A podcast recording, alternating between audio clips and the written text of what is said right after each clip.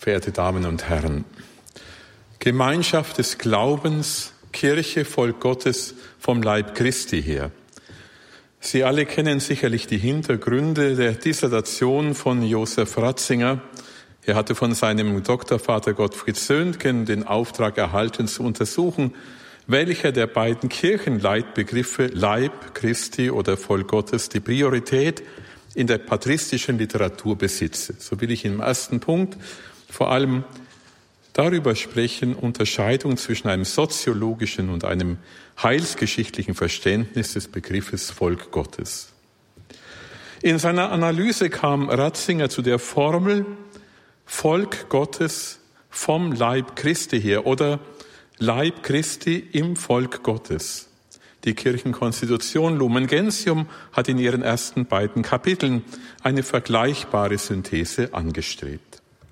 20 Jahre nach dem Ende des Zweiten Vatikanischen Konzils formulierte 1985 die damalige außerordentliche Bischofssynode den Begriff der Communio, Gemeinschaft des Glaubens, als einen Kernbegriff des Zweiten Vatikanums. Während des Konzils wurde dieser Terminus Communio selbst zwar nicht wörtlich verwendet, schien aber inhaltlich als ein Leitgedanke der ekklesiologischen Struktur der Kirche auf. Der beim Konzil in der katholischen Ekklesiologie rezipierte Ausdruck Volk Gottes hatte hingegen eine außergewöhnliche Dynamik, wurde aber nach dem Konzil nicht selten reduziert auf ein rein soziologisches Verständnis. Dadurch vernachlässigte man die vom Konzil intendierte heilsgeschichtliche Bedeutung des im Alten wie im Neuen Testament verwendeten Begriffes Volk Gottes und realisierte zu wenig, dass die Kirche eine komplexe Wirklichkeit ist, wie es in Lumen Gentium 8 heißt, die aus menschlichem und göttlichem Element zusammenwächst. Heute, 40 Jahre nach der Bischofssynode von 1985, tritt diese Spannung zwischen einem rein soziologischen und dem theologisch-heilsgeschichtlichen Verständnis des Volkes Gottes noch stärker zutage. In der Vorbereitung der aktuellen Weltbischofssynode zur Synodalität 2023-24 wurde von Papst Franziskus der synodale Prozess angestoßen, um aktuelle kirchliche Fragen zu diskutieren und durch klare Unterscheidung Antworten zu finden. Papst Franziskus versteht dies als ein Aggiornamento der Ekklesiologie für unsere Gegenwart. Nicht zuletzt aber weisen die Spannungen, die vor allem durch den sogenannten synodalen Weg in Deutschland ausgelöst worden sind, darauf hin, dass der Riss in der Hermeneutik des Konzils, wie es 2005 bereits Benedikt XVI. feststellte, nicht kleiner, sondern eher größer geworden ist. Benedikt meinte damit die Differenz einerseits zwischen der sogenannten Hermeneutik der Reform in einem Zusammenspiel von Kontinuität und Diskontinuität auf verschiedenen Ebenen als Kennzeichen der wahren Reform und andererseits der sogenannten Hermeneutik des Bruchs, die das Konzil letztlich nur als einen Ausgangspunkt betrachtet für eine offene Entwicklung im sogenannten Geist des Konzils. Interessanterweise hat vor kurzem Gabriel Weiten den Versuch unternommen zu zeigen, dass im Verständnis einer synodalen Communio kein Unterschied zwischen den Päpsten Franziskus und Benedikt XVI. bestehe. Bevor wir uns dem eigentlichen Thema Gemeinschaft des Glaubens Kirche, Volk Gottes vom Leib Christi hier zuwenden, werfen wir einen Blick auf dieses rein soziologische Verständnis von Kirche. Hier geht man nämlich von der demokratischen Struktur eines Volkes aus, die auf die Kirche übertragen wird, jedoch ohne die Analogie des biblischen Begriffes Volk Gottes zu berücksichtigen. In der Demokratie, wie allgemein anerkannt, ist der Souverän das Volk, das durch die Wahl der Repräsentanten die eigentliche Macht selbst ausübt. Natürlich prägt jede Zeit die gesellschaftliche Struktur der Kirche, also ihre menschliche Seite. So wurden zu Recht seit dem Konzil verstärkt demokratische Elemente in die aktuelle Orthopraxie der katholischen Kirche integriert. Dazu gehören, wie bekannt, die verschiedenen Räte, die verstärkt seit dem Konzil auf universalkirchlicher, diözesaner und pfarrgemeindlicher Ebene eingerichtet worden sind. Was aber bedeutet Demokratie in der Kirche? Ratzinger unterstreicht die Wahrheit, dass in der Kirche der Souverän eben nicht das Volk, sondern Gott ist. Diese Realität zu berücksichtigen, wird leider heute viel zu wenig beachtet. Kommen wir zum zweiten Punkt. Kommuniales und universales Verständnis der Kirche. Kommunial, Volk Gottes vom Leib Christi her.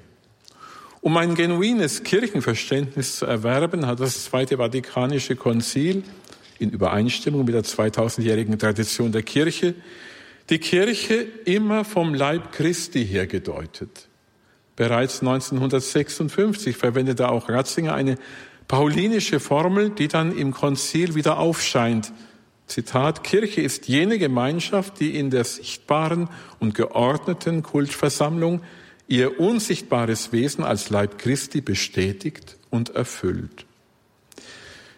Ihre Einheit ist in der trinitarischen Kommunio grundgelegt, ganz im Sinn vom 1 Korinther 10, 16 folgende und 1 Korinther 12, 12 folgende. Und noch einmal zugespitzt in den Pastoralbriefen wird die Kirche als eine Gemeinschaft der Heiligen gesehen, zu der Lebende und Verstorbene gehören und der durch ihre Verbindung mit Jesus Christus im Heiligen Geist eine übernatürliche, Syn wie diachrone Identität zukommt. Nach Ratzinger gilt für die Kirche immer die paulinische Identifikationsformel, ihr alle seid einer in Christus Jesus. Deshalb darf der Leib der Kirche nie von ihrem Haupt im paulinischen Sinn getrennt werden, da sie sonst nicht lebensfähig ist. 2.2 Universales Verständnis vom Volk Gottes. Wenn Ratzinger vom Leib Christi spricht, weist er zuerst auf den Bezug zu Jesus Christus hin, der gekommen ist, um alle Menschen zu erlösen. Ein signifikantes Zeichen der Universalität der Erlösung erkennt Ratzinger in der Tatsache, dass Jesus nicht innerhalb der Stadt Jerusalem am Kreuz gestorben ist, sondern außerhalb ihrer Stadtmauern. Dadurch wird deutlich, dass der Menschensohn als König der Juden in diese Welt gekommen ist, aber nicht nur um sein Volk als Messias zu befreien, sondern vielmehr um universaler Erlöser der ganzen Menschheit zu werden. Ratzinger beschreibt dies mit dem Bild, dass die Grenzpflöcke des Volkes Gottes hinausgesteckt sind bis an die Enden der Erde und tiefer eingerammt bis in die trinitarische Liebe Gottes hinein. Den nächsten kleinen Absatz lasse ich aus aus Zeitgründen.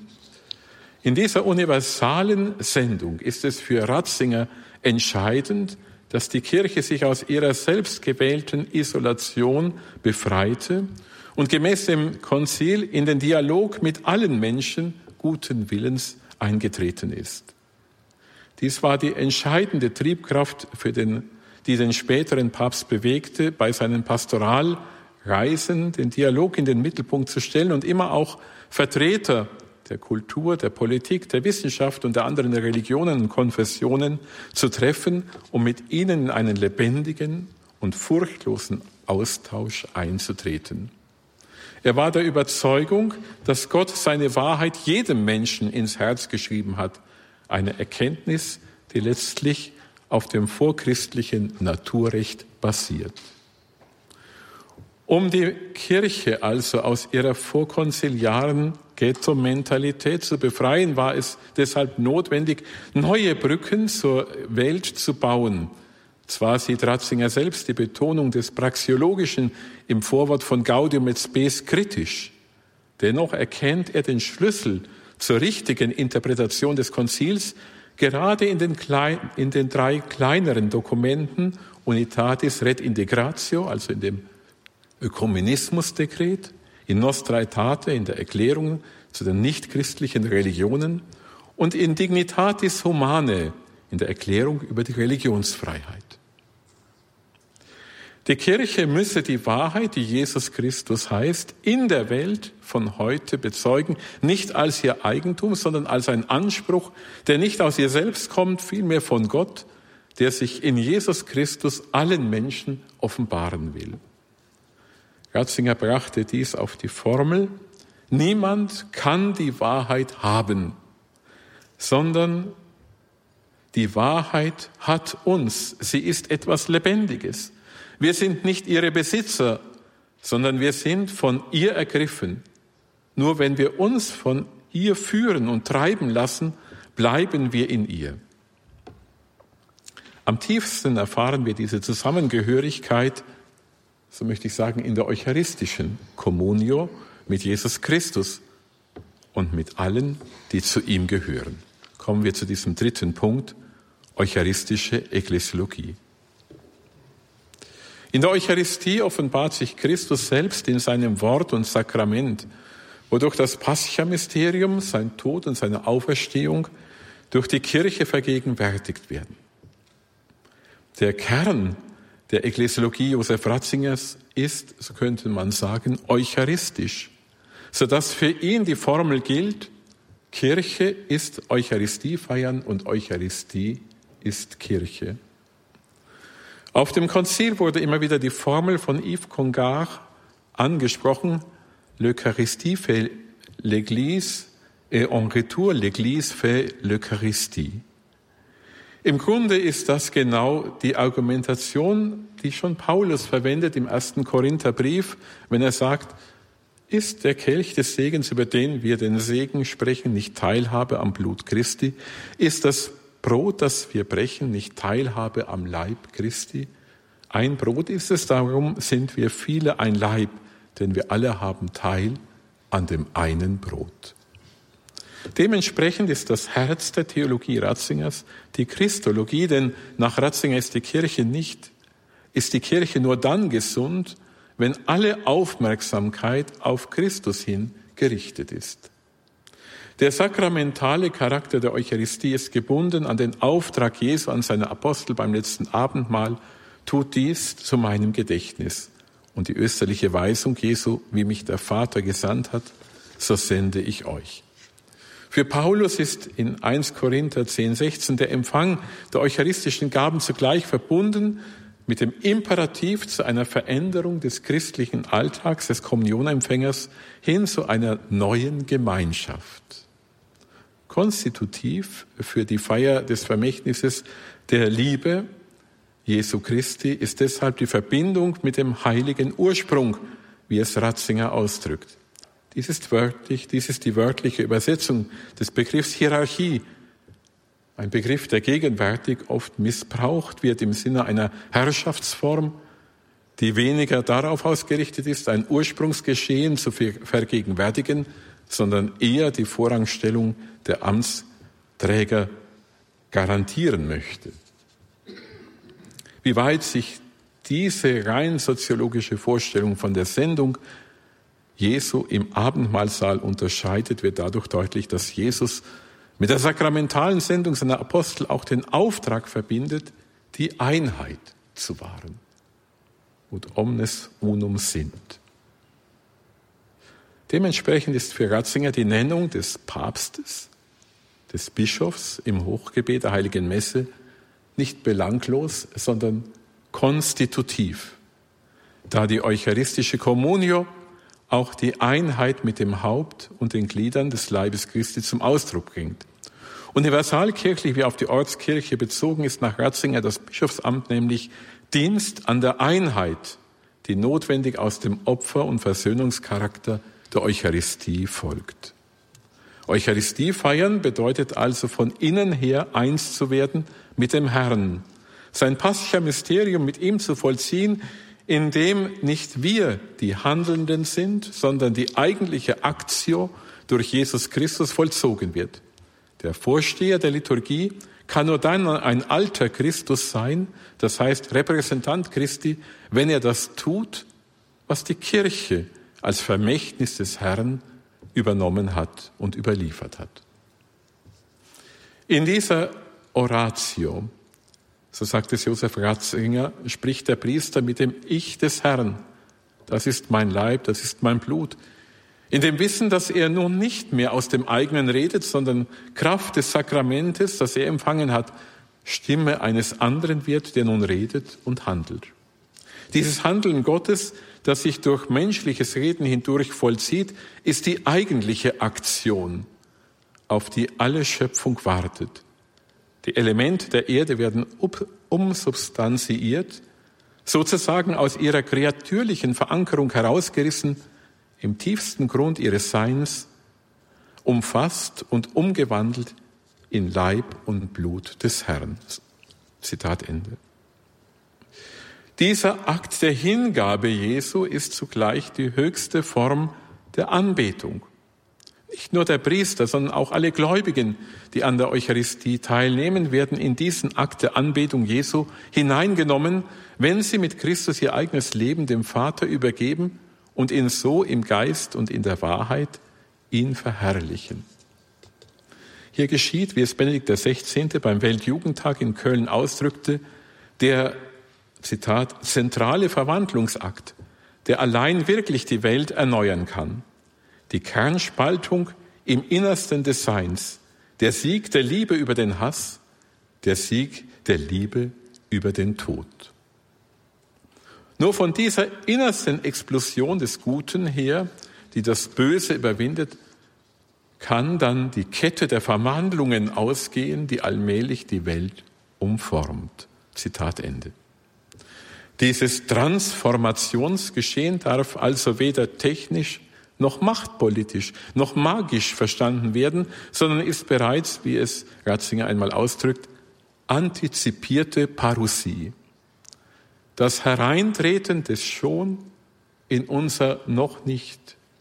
Demzufolge ist die Kirche als wanderndes Volk Gottes in ihrem sakramentalen Wesen Vergegenwärtigung des neutestamentlichen Pascha-Geschehens das am Ende der Zeiten seine Vollendung finden wird, wenn Christus wiederkommt in Herrlichkeit.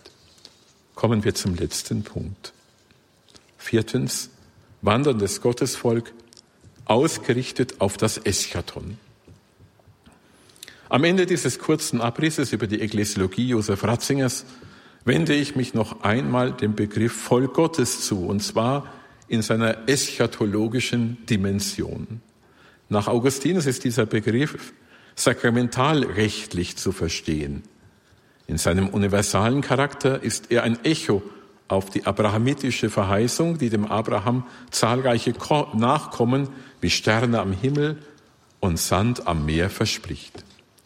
Dieser erfüllt sich so oft wir den Tod und die Auferstehung Jesu Christi feiern, bis er kommt in Herrlichkeit.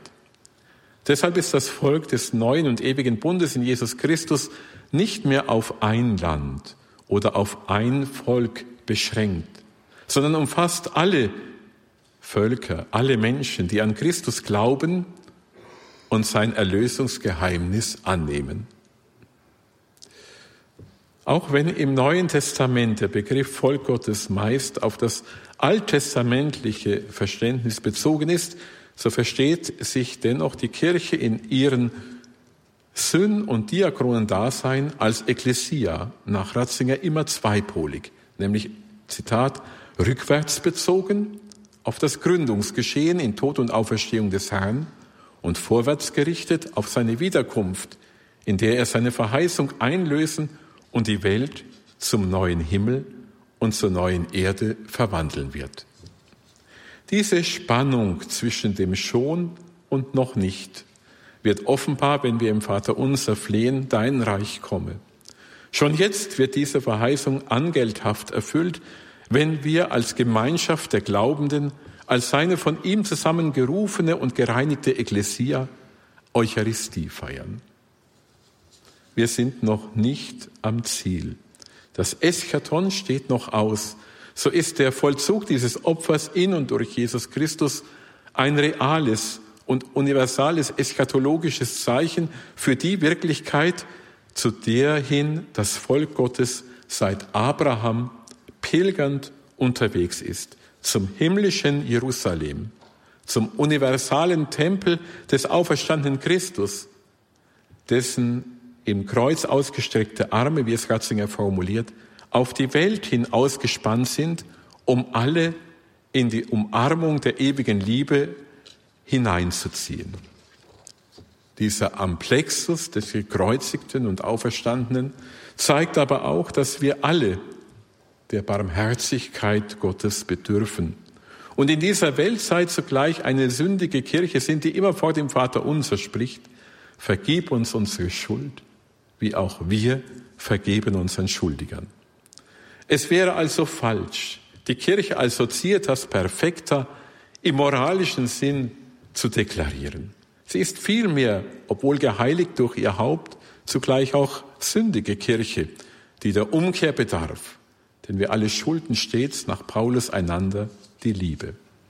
Im Eschaton wird deshalb der Prüfstein der Liebe zu Christus unsere Liebe zu den Geringsten sein.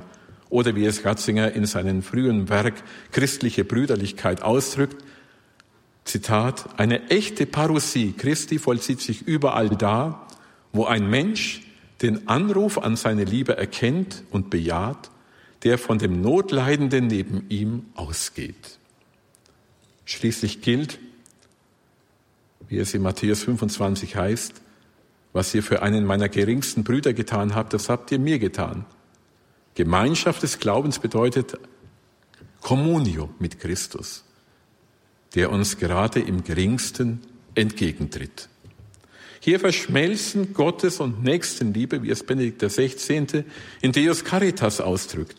Zitat, im geringsten begegnen wir Jesus selbst und in Jesus begegnen wir Gott. Nur so können wir in der Communio ein Leib und ein Geist werden in Christus. Herzlichen Dank.